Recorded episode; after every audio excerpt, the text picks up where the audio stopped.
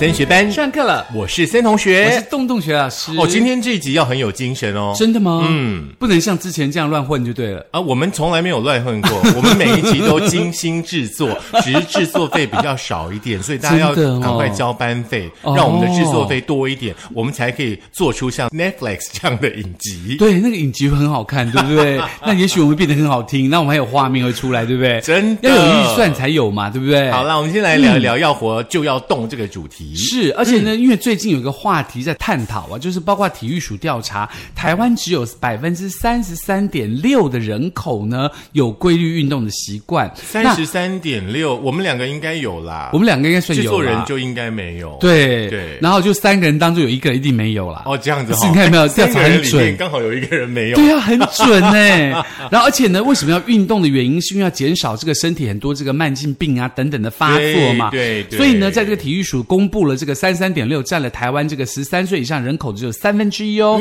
男性的规律比率比较高，在三十六点五，女性的比较低，在三十点七左尤其是。有很多的女性的话呢，她嗯们可能会有个想法，就是说我平常已经做家事了，已经拖地了、洗衣服了，做了很多很多这些东西了，哇，难道不算运动吗？但呢，当然不算呢、嗯对因为运动就真的是运动啊。对做那些都是劳动。五一劳动节哈，祝大家劳动节快乐。对，而且那嗯个这个教育部体育署呢，每年这个办理这个运动现况调查嘛，嗯，就定义那个七三三三为标准，也就是呢，每周七天至少运动三次，嗯每次三十分钟，心跳到达一百三，或是运动强度会喘会流汗，这样才叫做运动哦。是是是，嗯，我想这个标准对于很多人来说可能比较难达到啦。嗯，因为呢，现在呢，一般都称会运动的人叫做假日运动族。哦对，因为礼拜一到礼拜五，你他会说我根本没有时间运动啊，上班啊等等对？不对有的没有的？没有错，或者是想到运动足，就是你想到你才运动哈、是。这呢其实都不算是一个呢正常的那种运动的习惯哦。嗯我们要特别特别提醒大家，运动的话呢，有一种很简单的运动，嗯哼就叫做散步、走路跟健走嗯啊，哼很简单呐、是，对不对？那每一天的话呢，可以的话啦，最少最少的话呢，可能都得要走到三千五百步以上。嗯哼，嗯，那因为现在的话呢，统计数据呢显示说，很多人一天说实在的，可能走不到一千步。嗯哼，对，可能是真的是这样子哎，对我都在停在公司门口走进去，再走出来，是可能就是这样的距离哦。，对，而且现在没有运动的原因，大部分都是没有时间嘛。哦占有别百分之四十一点六。不要再讲这种借口。对，再来就是什么工作太累，二十一点二，懒得运动十九点五，健康状况不能运动百分之十点七。但是呢，这样的没有时间跟工作太累，可能会为自己的未来呢加上失智症的风险哦。怕了吧你们？你们再不动，真的会失智啦！真的，嗯嗯，而且呢，这个失智症不运动这件事情会减少大脑活化的变少哦，认知功能下降，自律神经失调，也容易造成这个忧郁症、失智。所以呢，因为忧郁症而引起的失智，那么嗯像台湾现在已经进入呢这个高龄化的社会哦。根据呢这个流行病学的统计估算哦，呃，其实，在二零一九年，台湾的失智人口呢、已经到达了将近有三十万人了。是而到二零三一年呢，呃，这个失智症的人口感觉是呈现倍数成长，哎，是会到达四十六万人呢。而且才短短的不到二十年的时间哦，很可怕哦。嗯，那所以要提醒大家哈、比如说呢，在这个一零八年十二月的人口资料估算嘛，台湾六十五岁以上的老人总共有三百六十万，又七千一百二十七人。针对这个年长者做的统计哦，是。在呃这个三百六十万人当中呢，轻微认知障碍的有六十五万人呢，失智症有二十八万人呢，是。我觉得这是很惊人的数据。是。也就是说呢，六十五岁以上的长者每十二个人就有一个人失智，嗯。那八十岁以上的长者每五个人就有一个人失智哎。真的很可怕哎，真的真的。那其实呢，我要说实话呢，其实呢，在彰化师范大学运动健康研究所，还有台湾体育大学、台北市立大学、伦敦大学这个国王学院等团队的合作，分析两百八十五位啊，平均七十五岁台湾老年人连续七天的计步器的资料，发现每天只要步行三千五百步到六千九百九十九步，两年后认知功能衰退的比率会减少百分之四十三，忧郁症会减少百分之十六，是每日步行超过七千步，认知功能衰退比例会减少百分之五十七，忧郁症的比例会减少百分之二十九。是很开心的是，我们两个现在可以手牵手。刚刚那个数据，我们每一天几乎都有达到。都有超过，对对不对？一天三千步其实还蛮简单的。真的是这样子，嗯真的还蛮简单的不要再说自己没有时间，不要再说自己呢这个不想运动。嗯想想看，你六十五岁的时候，你可能会成为孩子的负担；是八十岁的时候，孩子可能要付钱去找看护来照顾你的生活真。的哦，外想想看籍看护。的钱省下来，你看可以做多少事。现在动起来还来得及，好是吗？那所以其实讲到运动这件事情哦，大家可能觉得说，反正哈、我就这样走路啊，就干嘛我就干嘛我就干嘛都好。那你记得卫生署说的这个一零七三三嘛，对不对？就是七天。嗯，一个礼拜七天要运动三天每次要运动三十30分钟心跳要超过一一百百三，嗯，对，这个要记得哈，希望大家可以这个健康起来。那除此之外，还有一个讯息要请孙同学来告诉我们喽。对，接下来呢，我们针对运动这件事情的话呢，就来做一个比较细部的一个分析哦。嗯，你知道吗？运动时间跟运动效益哦，嗯，其实是息息相关的哦。真的吗也是我们必须要去关注的一个时话题。间哎，我不是动就好。不是，我跟你讲，我们现在什么都事情都一定要讲究效率，对不对？对对。那有最新的呢，这个研究指出哦，特定的运动时间，嗯，是可以降低你心血管的风险哦。真的吗？这么厉害？当然，当然，嗯哼我们常说有运动比没有运动好嘛，对不对？嗯，那有运动的朋友，你再调整一下呢，你的运动时间的话，会为你的健康呢带来更大的效益哦。嗯如果说你想要改善新陈代谢，或者是降低心血管的风险的话呢，研究发现早上时段呢是最好的。真的假的？嗯，这个我真的没有听说哎。早上时段最好，但是不是越早越好。女性朋友呢，在早上运动的效果会比男性更好。呃，研究呢是针对呢八点七万名哦，年龄介于四十二到七十八的这个健康受试者，进行了长达。六年的这个研究哦，是其中呢有六成是女性哦，并且呢还会为这些呢这个受试者呢戴上电子手表呢记录运动的时间哦，在六年后呢，两千九百名参与者罹患心血管冠状动脉的疾病，那有八百个人呢罹患了中风。嗯，那就运动时间来看的话，早上八点。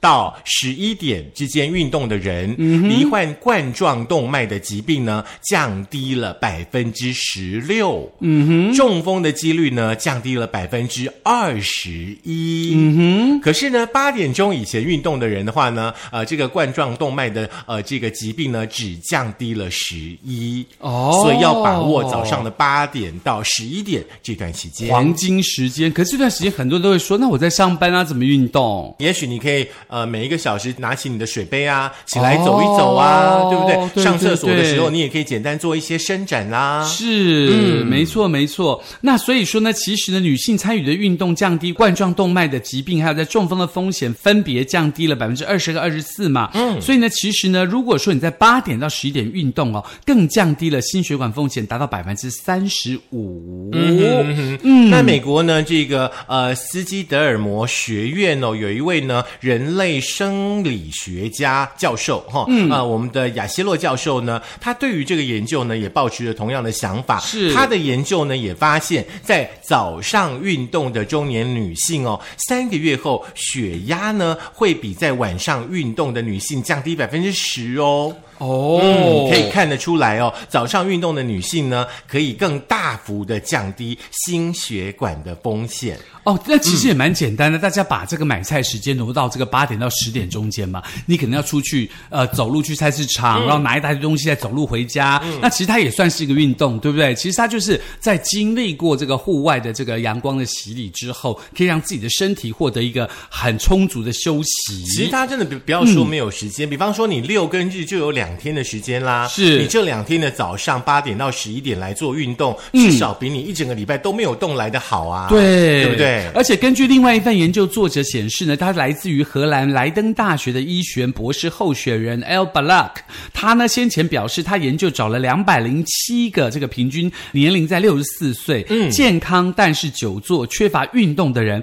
发现在早上运动真的可以降低 BMI 身体的数值哦，是是。改善血糖跟胰岛素的抗性哦。嗯，另外也有研究发现，早上运动比晚上运动更能够降低压力荷尔蒙，长期下来能够降低心血管的风险。是以上的研究呢，大概都是这个国外的这个研究报告哦。是其实呢，在中医的理论呢，也是有一样的看法。嗯中医认为呢，人要活动。要等到阳光出来、阳气复苏的时候呢，才适合运动哦。这个时候呢，体温上升，血管放松，这个时候运动呢，对于心血管比较好。嗯，那如果说一大早清晨啦，太阳都还没有出来，那个时候呢，你的体温可能会比较低，而且呢，肌肉会比较僵硬，运动呢可能会对你的心脏健康造成风险哦。真的不是越早越好，你要抓好那个时间点。嗯，不过讲到这些事情呢，这个运动时间、运动效果的研究，大部分都是观察性的研究嘛，那没有完整的理论可以解释。所以呢，台北长庚医学院家庭医学副部长呢，这个庄海华医师就指出喽，是体温、心跳、荷尔蒙都有一定的规律，但是每个人的作息跟生理时钟都不一样，哦没错所以很难套一套这个标准的运动。更好应该是什么都是相对的时间，比如说起床几小时之后做什么运动最好，但是这样研究好像还是不多哦。嗯，那当然呢，这个早上或者是傍晚运动哦，呃，还会有所谓呢适合的这个呃形态，还有呢，对于健康的效益呢也不太一样。我们刚刚已经说了哈，其实呢，只要可以配合你自己的时间，而且呢规律化，对就是最好的时间。对，是不是我录完音下午去运动也是 OK？它啊，规律化。好不好？可是呢，如果说时间呢比较充裕一点的话，嗯你可以试着去调整一下你的运动时间哦，对健康效益呢会更大啦。那虽然说呢，这个运动的时间跟健康效益，我们今天所提出来的这些呢是观察性的研究哦。那嗯当然呢，各个的研究报告也是众说纷纭啦。嗯不过呢，综合看起来，早上运动它的效益呢，包含有像减脂啦、降低嗯心血管疾病的风险，尤其呢是对女性朋友来说，嗯那早上这个时间点呢，适合从事什么样的运动呢？就适合从事像这个低强度的有氧运动。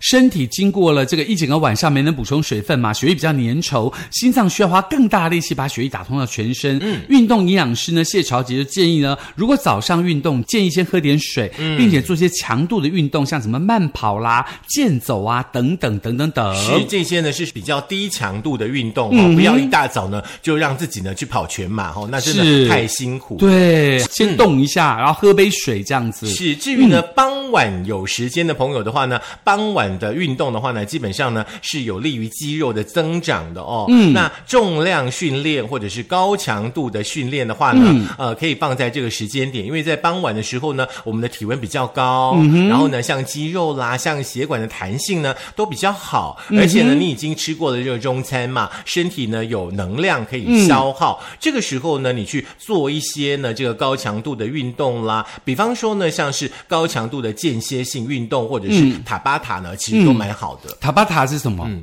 塔巴塔，你去那个 YouTube 搜寻塔巴塔，它会有一个四分钟的那种运动的影片，哦里面呢就会告诉你一些呃，你应该怎么样去进行塔巴塔的训练。哦，所以那个塔巴塔就是 T A B A T A，大家可以搜寻一下什么是塔巴塔喽。对那所以呢，在人那、个真的不太简单哦，真的吗？哦，你可以 你可以从低的塔巴塔开始。就从低强度慢慢慢慢进步到这个高强度嘛，对不对？嗯其实塔巴塔很厉害哦，你做一段的那个四分钟的塔巴塔，等于你慢跑一个小时哦。哦，真的哦对，，它具有。超高超高的那种运动效益，很多像国外的网红啊，或者是说是运动健将啊，他们都会做塔巴塔的练习。哦，那提醒大家的是，人生复健科诊所这个院长陈玉仁医师也指出呢，傍晚四点后体温会比平时高出零点五度，可以帮助肌肉重组跟生长，所以在傍晚运动的时候增肌的效果是比较好的哦。哦，难怪我的胸部都长不出来哦所以你要下午都因为我都早上就去运动了。那你要下午去啊！哦，我要下午去长肌肉。看我下午走是不是奶比较大？嗯，很晃，我好晕哦。对呀、因为冬天冬天不一样啊这样讲，对不对？之类的、啊，对不对？好啦，如果说呢，你晚上才有时间的话呢，晚上运动的话呢，它的效益呢，一样是会让你增肌，嗯也会呢降低你心血管的这个风险。这个部分呢，哦尤其是男性朋友，特别适合在晚上这个时间点来做运动哦，像重量的训练啦，或者是说呢一些低强度的训练，都在晚上比较适合。根据呢一篇呢发表在《生理学前沿》的期刊里面研究发现，男性晚上呢是可以来练肌肉。那有有氧运动的话呢，可以呢明显的降低心血管的风险哦。那我们庄医师呢也指出说，之前也有研究发现，晚上的六点到八点是适合呢做重训的。哦，所以蛮还蛮符合大家的作息的时间。是是是像你下了班之后的话呢，也许去健身房可以做个一小时的重训哦。嗯那个时候呢，你的心情很放松，体温呢也比较高一点点，而且呢，嗯你在运动之后呢，来吃一些呢这个蛋白质含量比较多的餐的话呢，也可以有助于你增肌。呃，不过呢，其实还是建议晚上运动以低强度的运动要比较大幅啦，那个重训可以少一点点。不过呢，还是可以做重训来增肌。除此之外呢，这个你知道太高强度的运动会活化交感神经，导致难以入眠。对所以大家不要太晚运动哦。没有错那在这个恒星复健科诊所的院长王院长也表示呢，会失眠的人建议就寝前三小时就不要运动。那没有失眠问题的人，可以建议在睡前一个小时不要运动。如果隔天需要早起或者重要行程，建议以睡眠为重，可以先暂停运动，以免睡不着哦。是，你看我们早中晚适合的运动的方式，跟你在这三个时间点呢，你做了这些运动的话呢，对于你的心血管啦，对于呢预防失智啦，嗯，其实都会有蛮好的帮助啦。，对，所以提醒大家是说，今天不是要吓大家啦，只是告诉你说，如果你没有这个运动习惯的人，记得这个七三三三嘛，对不对？那如果你有运动习惯的话，你可以按照你这个生理时钟，或者按照你的这个工作的呃时程对，来去调配来分配你的运动时间。记得就是一周七天，然后至少要三天运动，那每次至少要持续三十分钟，同时呢，就要心跳一百三十以上，那基本上才达到运动的效果。嗯哼，我相信呢，持之以恒哦，大家呢在下一次的健康啊、报告当中呢，应该就不会再看到红字了。是那个红字可能会变成黑字或蓝字，对不对？都好，只要不要红的就好。对，只要不要红的。为什么红的是警示的感觉？就很害怕啊！真的吗？，对，你知道现在的那种健康报告的话呢，那种数据很精准，是即便呢呃就是合理数据在二十，你二十一它都会变红色，对你就会开始很紧张，而且它就算二十点二，它也会变红色，，对。很可怕。所以说，大家有的时候哦，就不要自己吓自己啦。是那我相信你的健康报告出现红字的话呢，你自己最清楚你做了什么。对咱们也就不讨论了。对，而且最重要就是，其实你如果保持这个良好运动习惯呢，其实会帮助你自己在这个呃晚年生活，或是比较年纪比较大的生活，减少你失智跟这个心脏病、血管发作的时间。那这样子让你的家人啊，让你跟你的好朋友啊等等，都会减轻一些负担嘛。没有错，尤其呢是在台湾呢，进入了所谓超高龄化的这个时代，即将要来临了。我们真的要让自己呢，就是说，可能在准备退休的这个过程当中呢，很多的计划呢，你都得要打好底，尤其是你的健康。对，那这样子就可以很骄傲的告诉别人说，我晕桶，而且我漂亮，对不对？对，因为我前几天看了我一个朋友，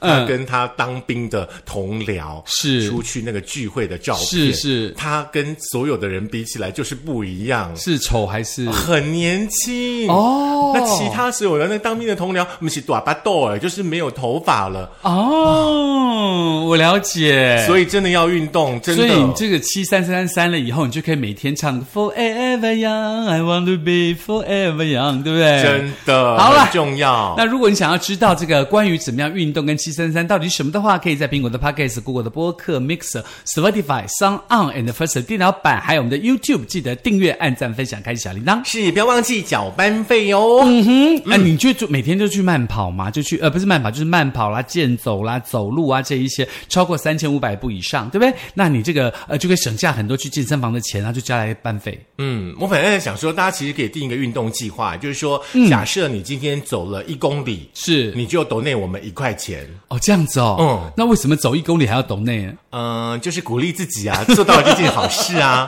不是很好？因为也只有我们两个走，我们真的没有办法。都没有伴侣，这样很麻烦，对不对？好了，那希望大家可以健健康康哦。嗯，下课喽，下课喽去运动了。哎，你有看过那个广告吗？哪一个？一个外国人，那个我运动，而且我喝，没有，你 没看过我怎么样都不能承认我有看过。其实你知道对不对？